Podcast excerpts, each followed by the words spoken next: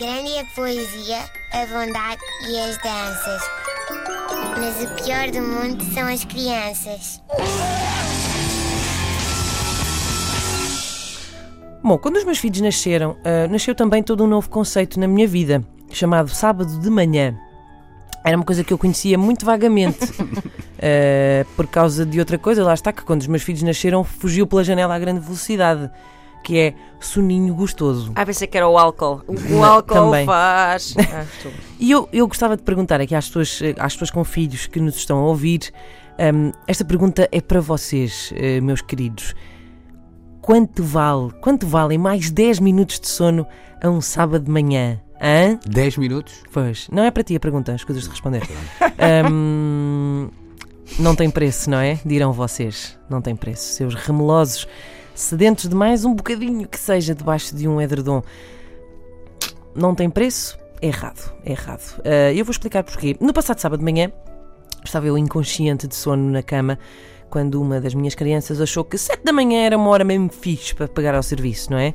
Ora, problemas. Se eu deixasse lá, acordava a outra. Eh, e portanto, como mais vale um pássaro na mão que dois a berrar, eh, eu trouxe a criaturinha madrugadora para a minha cama, que imediatamente se lançou naquela ginástica estupidamente enérgica que eles têm àquela hora da manhã, como se o pequeno almoço dependesse do número de saltos na cama e de pontapés na minha cara. Hei de falar sobre isto, é uma modalidade que eles praticam logo muito cedo.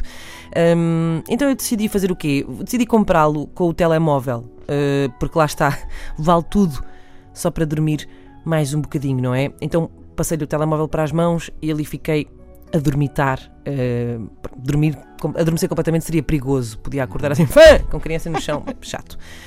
Hum, só que em uns 5, 10 minutos depois, acordei ali daquele meu semicoma com o telefone a tocar. E do outro lado, uma voz super fresca. Estou sim, senhora Inês, é o Pedro, já estou aqui à porta. E deste lado, a voz menos fresca do mundo. "Ah, À porta? Ah, o quê?